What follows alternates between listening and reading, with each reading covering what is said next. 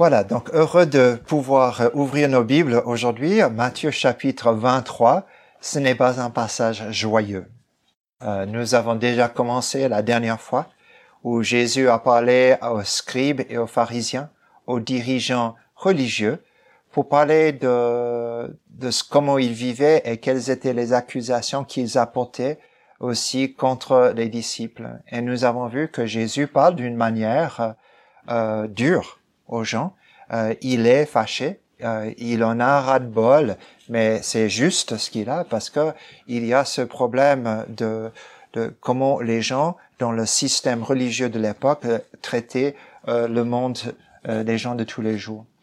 Et je crois que les mêmes choses qui vous dégoûtent quand vous regardez la religion organisée, c'est-à-dire l'abus du pouvoir, euh, l'idée d'accaparer de plus en plus les luttes entre les différents systèmes religieux et tout ça. Je crois que les choses que vous détestez, ce sont aussi des, choses que Jésus détestait. Et que nous pouvons cacher euh, plein de choses derrière un système religieux, mais qui ne touche pas euh, le cœur. Euh, Parfois, il y a, euh, il y a des raisons pour faire des choses que nous devrions pas faire et on est aveuglé à cela. Une de ces choses, c'est le système dans lequel nous grandissons. Et peut-être nous ne rendons, nous rendons pas compte que ce système est en train de, de, de faire du mal plutôt que de faire du bien. Mais elle est tellement là-dedans que qu'on on, se pose pas ces, ces questions. La deuxième possibilité qui existe, c'est qu'on est fixé sur un objectif ou sur un but qui semble être un but qui est noble, qui est digne et tout. Et ça, parfois, peut donner à certaines personnes, mm, y croient, la, permission de faire autrement, euh, de maltraiter ou de faire autrement pour arriver à un but qui est louable. Donc d'agir euh, d'une manière qui n'est pas louable pour euh, arriver à un, but qui est louable. Et là, nous pouvons penser à, aux abus de pouvoir qui ont existé et aussi à des gens qui, euh, à cause de leur euh, croyance, ont, ont, fait beaucoup de mal à d'autres personnes qui n'étaient d'accord avec eux. Bon, Jésus, dans Matthieu chapitre 23, les versets 13, va parler à des gens qui sont des dirigeants et quand vous lisez ce que Jésus dit, euh, quand vous vous regardez ce qu'il est, vous, vous devez être d'accord avec lui. Je, je ne, je crois que c'est tout à fait naturel pour nous de dire, mais évidemment, euh, Jésus, tu as raison.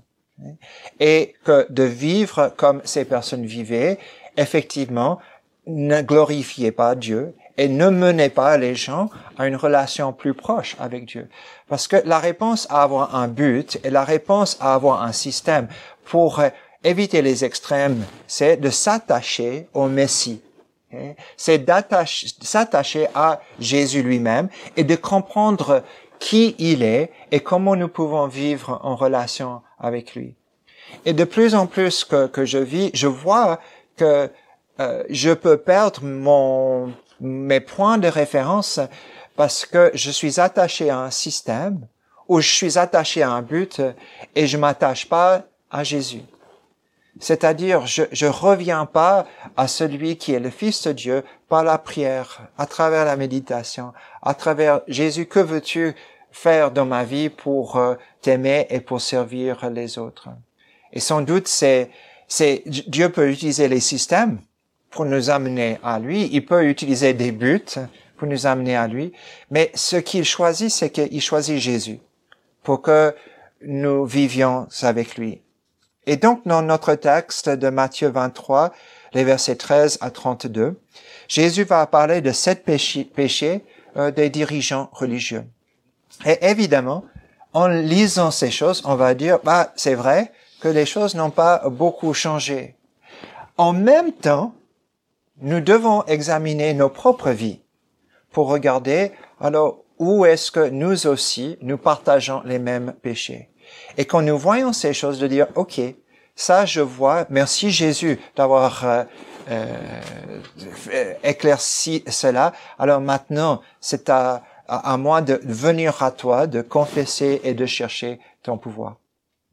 Ça marche? Ok. Donc, euh, je, je, vais juste euh, voir ces différentes choses. chaque chose que nous avons au chapitre Matthieu, euh, Matthieu chapitre 23, le verset 13 et suivant, chaque péché commence avec ceci. Malheur à vous, scribes et pharisiens hypocrites. Ok, wow, ça commence bien.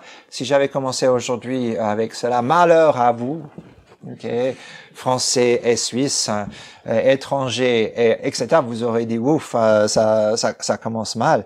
Mais quand vous lisez cela, il dit, ce qu'il dit, c'est ouaï, ouaï, ouaï, ouaï, ouaï, ouaï, ouaï. Cette fois, il dit cela. Cette fois, malheur. Et c'est un mot utilisé pour les hurlements des chiens et des loups. C'est ça. Pour euh, exprimer la tristesse qu'on a d'être dans une certaine situation ou même une condamnation. Et ici, nous voyons que Jésus, il va condamner, mais je crois qu'il est très attristé. Parce qu'à la fin de ces sept condamnations qu'il donne, à la fin, que dit-il? Oh, Jérusalem, combien de fois j'ai voulu te prendre sous mes ailes et te tenir dans mes bras, mais tu m'as pas écouté. Et il y a quelque chose qui va arriver à Jérusalem qui est terrible.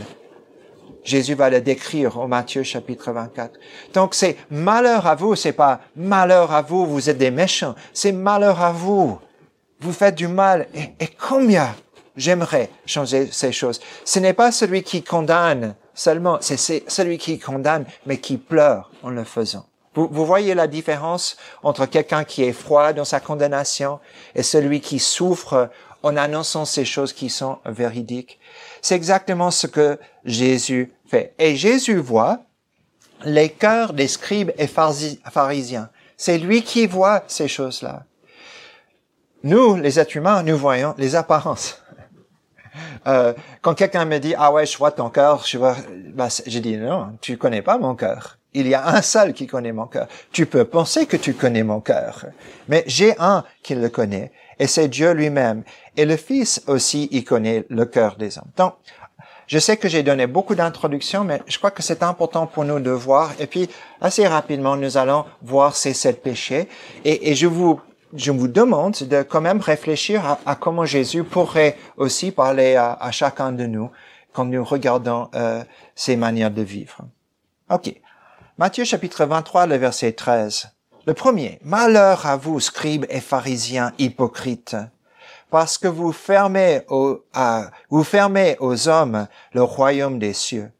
Vous n'y n'entrez pas vous-même, et vous n'y laissez pas entrer ceux qui le voudraient. Bon, ce, ce qui est clair, c'est que les pharisiens et les scribes, presque la totalité que nous voyons, ont rejeté Jésus-Christ. Ils n'ont pas décidé de le suivre. Et même nous avons vu qu'ils ils essayaient de l'attaquer, de trouver des façons qu'ils faisaient pour euh, pouvoir perdre sa popularité et perdre face. Et Jésus, le Messie, est venu. Et eux, ils voulaient le Messie, mais ils ne voulaient pas Jésus. Il voulait un autre Messie, comme nous avons vu du début de Matthieu. Et Jésus vient. Et qui est-il? Bah, Comme Jésus a dit, il mange avec des pêcheurs et des publicains. Des publicains, c'est-à-dire ces, ces collecteurs d'impôts qui travaillaient pour le gouvernement romain. Il mange chez eux. Il enseignait et montrait l'amour pour ses ennemis au lieu de vouloir les détruire. Il renversait les idées préconçues de tout le monde il appelait tous, même les leaders religieux, même eux, à, la repentance et au baptême. Il les appelait à cela. Et il refusait de plaire aux dirigeants pour avoir une vie euh, plus facile. Et qu'est-ce qu'ils ont fait? Ils l'ont rejeté. Et ça fait un moment qu'ils essaient de trouver une façon de le discréditer ou de le tuer. Eux, ils sont non seulement en rejetant Jésus, ils sont devenus une pierre d'achoppement pour tous ceux qui voulaient venir auprès de Jésus. Leurs attitudes, leur manque d'amour, leur manque de respect pour Jésus, pour Jésus, étaient des raisons pour, euh, pour décourager les autres. Oui, on va embarrasser Jésus publiquement, discréditer Jésus publiquement. Et comme cela, les gens vont le quitter vont le quitter. Ils ont rendu le chemin dur. Pensez à Jean chapitre 9, l'aveugle qui était guéri. Et pas une seule fois, il pensait à cet homme qui avait été guéri. Il pensait chaque fois à comment est-ce que nous pouvons discréditer euh, Jésus. Et donc, il ferme la porte des autres. Non seulement ils osent, ils osent pas entrer dans le royaume de Dieu, mais ils essaient de détruire la clé qui ouvre la porte et de la cacher. Ils ont jeté la clé à la poubelle. Ils vont la crucifier et mettre sur une croix à Golgotha pour protéger euh, leur pouvoir et pour protéger le peuple Non. Pas pour protéger le peuple. Le pire, que la plupart des leaders juifs n'avaient pas d'affection pour le peuple de la rue. Eux, ils disaient, eh, ces gens-là, ils ne savent pas, ces ignorants. C'est comme cela qu'ils se parlaient entre eux. Et donc, ils refusent d'entrer dans le royaume, et non seulement cela, ils jettent la clé, ils cachent la clé pour que d'autres ne puissent pas entrer non plus. Deuxième chose, au verset 15. Malheur à vous, scribes et pharisiens hypocrites, parce que vous courez la mer et la terre pour faire un prosélyte, et quand il est devenu, vous en faites un fils de la géhenne, deux fois pire que vous. Wow. Wow. C'est, c'est, ça c'est, c'est dur ce qu'il dit. Ils avaient ce zèle, cette ferveur de évangéliser et d'amener les gens à suivre parfaitement la loi comme eux, des convertis parmi les païens, des, convertis parmi les, parmi le judaïsme, mais euh, de, de, faire euh, adhérer à la loi et de chercher la pureté, de suivre le Dieu d'Israël, le Créateur du monde. Mais ils enseignaient les enseignements des pharisiens et de leur système et pas la réalité de qui est Dieu. Et à cause de cela, donc, ceux qui convertissaient devenaient deux fois pires que pour, euh, au, niveau des péchés des pharisiens. Verset 16 à 23. Malheur à vous, conducteurs aveugles. Ah, ben là, on a une variété. Hein? Conducteur aveugle, qui dit, si quelqu'un jure par le temple, cela ne compte pas. Mais si quelqu'un jure par l'or du temple, il est engagé insensé et aveugle, lequel est le plus grand, l'or ou le temple qui sanctifie l'or? Je vous pose la question, lequel est le plus grand, l'or ou euh, le temple qui sanctifie l'or? Quel est le plus grand? Non, non, qui est le plus grand? C'est le temple, c'est le plus grand. Ok, c'est pas un piège. Hein? C'est parce que l'or est sur un temple que l'or est saint. Ok, c'est pas que l'or est saint. Ok, mais nous verrons que c'est l'un et l'autre, effectivement. Regardez le verset 18. Si quelqu'un, dites-vous encore, jure par l'autel, cela ne compte pas. Mais si quelqu'un jure par l'offrande qui est sur l'autel, il est engagé. Aveugle, lequel est le plus grand, l'offrande ou l'autel qui sanctifie l'offrande? Lequel est plus grand? Le, le sacrifice ou l'autel? L'autel, ouais, qui sanctifie ça. Ok? Celui qui jure par l'autel, jure par l'autel et par tout ce qui est dessus. Celui qui jure par le temple, jure par le temple et par celui qui l'habite. Et celui qui jure par le ciel, jure par le trône de Dieu et par celui qui est, y est assis. Bon. Vous voyez, première chose, c'est déjà, vous savez que vous déjà, vous êtes dans un problème c'est embêtant, c'est vraiment une difficulté. C'est la seule manière de faire croire à l'autre, c'est que vous devez jurer. Okay? Quand quelqu'un vous dit, bah, lève la main quand tu me dis ça, alors là, il y a déjà des problèmes. Okay? Qu'est-ce qui manque? C'est la confiance, n'est-ce pas? C'est que vous êtes une personne qui garde votre parole. Okay? Euh, des gens, ils sont, ils sont un peu euh, scandalisés que euh, l'un de nos euh, exécutifs de l'État, conseiller fédéral, n'a pas voulu mettre la main sur une Bible pour jurer. Vous savez, si elle fait ou fait pas, c'est pas l'essentiel. C'est l'essentiel, c'est que est-ce qu'on peut, on peut avoir confiance dans, en cette personne quand la personne dit oui ou non? Mettre la main sur la Bible, ça ne change rien. Ok, ça ne change rien. Donc, effectivement, parce que, euh, première chose à voir, c'est que si on doit jurer, on est déjà dans une difficulté. Okay? Et puis, l'important pour eux, c'était le don plutôt que l'autel, et c'était l'or plutôt que le temple. Okay? Très intéressant. Des choses que, sans doute, les hommes avaient ajoutées par la suite, c'est cela qui devient important. Et ils se cachaient derrière la religion pour valider leur justice. Parce que vous voyez, ils pourraient bien très facilement. Ah, ouais, j'ai dit que j'allais faire cela.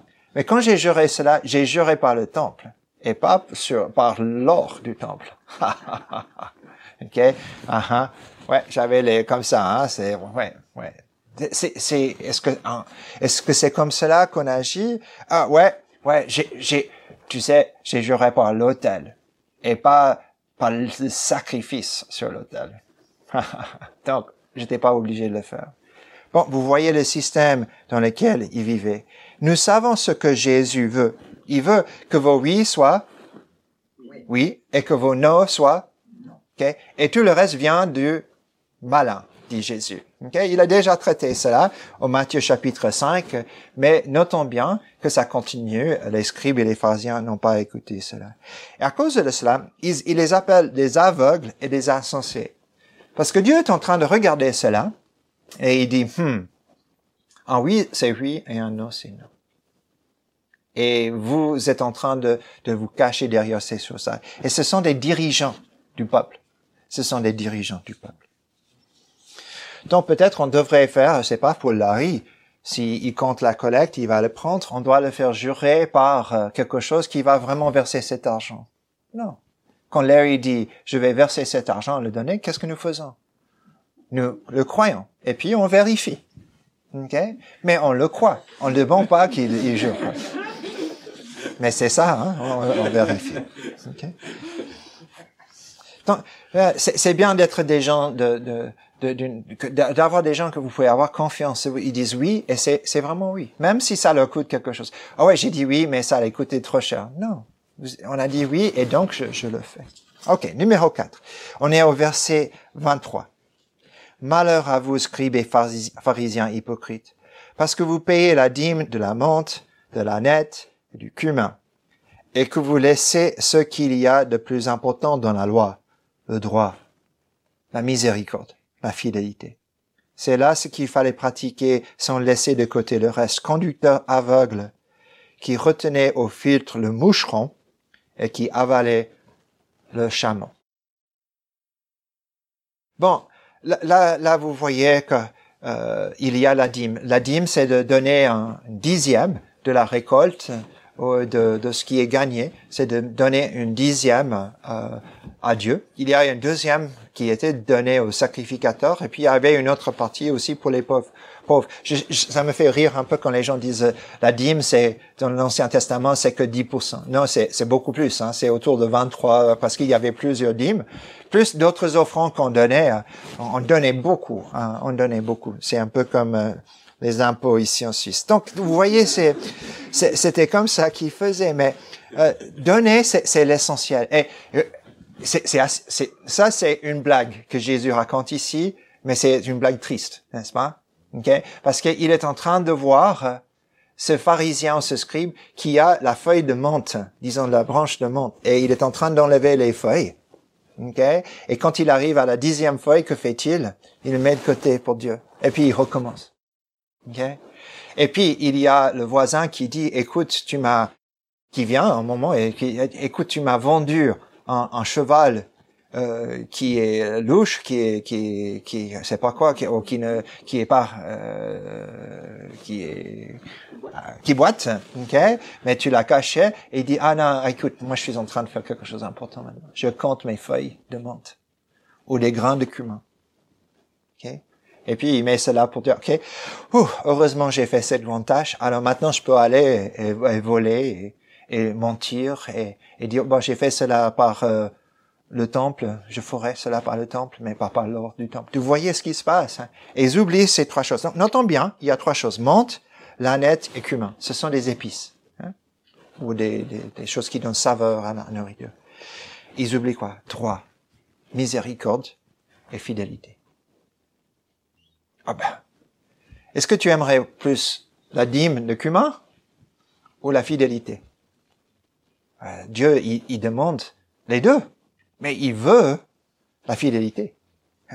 Est-ce que Dieu, il demande dixième de l'aneth, d'épices, ou est-ce qu'il veut la miséricorde, la compassion qui est là Et puis, est-ce qu'il désire le droit ou la menthe Bon, si vous aimez pas la c'est une réponse facile pour vous. Hein? Vous dites, mais c'est normal, droit, ce qui est juste et bon, qui cherche à bien traiter les autres et leur montrer du respect. La miséricorde, c'est la compassion pour les autres, le désir de partager, de partager, de pardonner et de marcher avec les faibles. La fidélité, c'est l'engagement envers Dieu, c'est l'engagement envers les autres, c'est de rester dans la foi constamment devant Dieu et d'aller jusqu'au bout dans notre relation avec lui et avec les autres. C'est ça qu'on cherche. Et Jésus les appelle des aveugles, qui se protègent des moucherons, mais qui avalent le chameau. Qu'est-ce que tu as dans la gorge? Bah, c'est c'est la pâte de chameau. Mais j'ai pas avalé le moucheron. C'est ça. Wow. C'est comme cela qu'il faisait. Et Jésus dit, si vous voulez une vie épicée, vivez le droit, vivez la miséricorde, vivez la fidélité. Si vous voulez une vie, une vie qui a du goût, vivez avec ces choses-là. Ne, ne soyez pas en train de, de compter à dix. Bon, gardez ces choses, dit-il, mais pensez à ce qui est plus important. Heureusement, nous faisons jamais cela, hein, de, de, de, de, avoir ces manques de priorité comme Jésus parle. 24, 26. Malheur à vous, scribes et pharisiens hypocrites, parce que vous purifiez le, le dehors de la coupe et du plat, alors qu'en dedans, ils sont pleins de rapines et d'intempérance pharisien aveugle, purifie premièrement l'intérieur de la coupe et du plat, afin que l'extérieur aussi devienne pur. Bon, la pureté. Ici, c'est pas la pureté. Euh, il parle de, de, des coupes et des, des bols. Et là, il a en tête d'abord c'est cette illustration de pureté cérémoniale. Des, des, des, choses avec lesquelles on mange. Donc, il dit, on nettoie l'extérieur, mais à l'intérieur, c'est pourri. Euh, il y a les asticots, hein. il y a euh, des, des, ouais, il y a toutes ces choses-là. Et mais on nettoie l'extérieur et on, on mange ce qui est à l'intérieur. Il dit que, comme il a dit avec le moucheron et le chameau, c'est que l'extérieur du vase est propre, mais l'intérieur est, euh, est, est rempli de pourriture. Et il y a le besoin de purifier devant Dieu ce qui commence ici à l'intérieur. C'est à travers la, repentance, c'est à travers euh, notre culpabilité, c'est à travers notre besoin. Et donc, euh, on vient avec ça. Et donc, quel est le désir de mon cœur? C'est d'apparaître ou c'est d'être? Et, et quel est le vœu que j'ai? Est-ce que c'est de rester comme je suis ou est-ce d'être changé et de devenir quelqu'un d'autre? Et donc, ces choses sont là. Et quand il dit purifie premièrement l'intérieur de la coupe et du plat afin que l'extérieur aussi devienne pur. Si on travaille sur le cœur, sur la volonté, si on travaille sur euh, ce qu'on désire vraiment, si on, on, peut travailler sur ces choses avec l'aide de Dieu, alors les autres choses vont trouver leur place. C'est assez facile. Hein? Lequel des deux est-ce que vous voulez propre? L'intérieur de la tasse où on met le liquide ou l'extérieur qui est là? On, veut lequel des deux? On vous dit les deux, ok, bien sûr. Mais s'il fallait choisir, on choisirait quoi? L'intérieur, ok. Et c'est ça que Dieu fait. Il, cherche que cela se passe au niveau de notre cœur. Qu'est-ce que nous désirons? Que voulons-nous? Quelle est notre volonté? Et il continue cela parce que l'extérieur ça va bien, mais l'intérieur est pourri. Mais regardez les versets 27 et 28, cette hypocrisie. Malheur à vous, scribes et pharisiens hypocrites, parce que vous ressemblez à des sépulcres blanchis qui paraissent beaux au dehors et qui au dedans sont pleins d'ossements, de mort et de toute espèce d'impureté. Vous de même, au dehors, vous paraissez juste aux hommes, mais au dedans, vous êtes remplis d'hypocrisie et d'iniquité. Bon, on peut imaginer Jésus est dans le temple, il est en train d'enseigner ces choses. Il peut montrer donc le monde des oliviers. Et ce qu'il faut savoir, c'est que juste avant la Pâque, il y avait des personnes qui euh, allaient peindre les tombeaux blancs. Et pourquoi? Parce qu'il fallait pas toucher les tombeaux, parce qu'en touchant les tombeaux, on devenait impur. Et donc, si on faisait cela avant la semaine de Pâques, on touchait ces tombeaux, on pouvait devenir impur et ne pas pouvoir participer à cette fête juive qui est Pâques. Donc, il y a des gens qui passaient et ils allaient peindre tous les tombeaux comme ça, on les voyait, ok, très beau et blanc à l'intérieur, mais c'était pour les éviter. Et ce que Jésus dit ici, vous êtes comme ces tombeaux. Et il dit que vous êtes remplis de rapine et d'intempérance. C'est-à-dire, vous êtes remplis d'envie ou d'avarice et de gloutonnerie. Vous êtes jamais satisfait, vous voulez toujours dévorer plus. Et ce n'est pas une belle image. Ce n'est pas une belle image de voir un tombeau et de penser à ce qui est dedans. Euh, ça, ça, ça, fait mal, n'est-ce pas, de penser à ce qui est là. Et il dit, vous êtes comme un tombeau, très beau dehors, mais à l'intérieur, donc euh, pourri, pourri.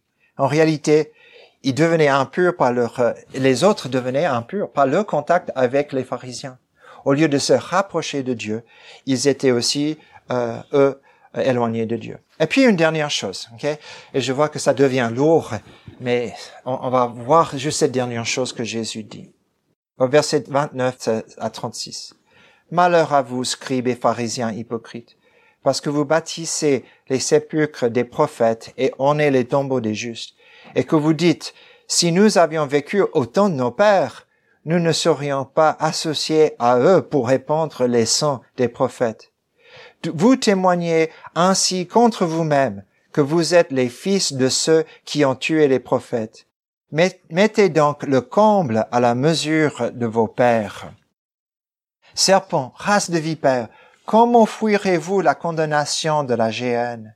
C'est pourquoi je vous envoie des prophètes, des sages et des scribes. Vous tuerez et crucifierez les uns, vous flagellerez les autres dans vos synagogues et vous les persécuterez de ville en ville afin que retombe sur vous tout le sang innocent répandu sur la terre depuis le sang d'Abel, le juste, jusqu'au sang de Zacharie, fils de Berekia, que vous avez tué entre le temple et l'autel. En vérité, je vous le dis, tout cela viendra sur cette génération. Abel tué par son frère parce que Abel avait offert un sacrifice juste et Caïn, euh, euh, Cain, c'était pas le cas. Euh, lui, il était jaloux et Dieu le met en garde et il le fait quand même. Zacharie, que nous avons ici, c'est le prophète qui a appelé un roi à la repentance.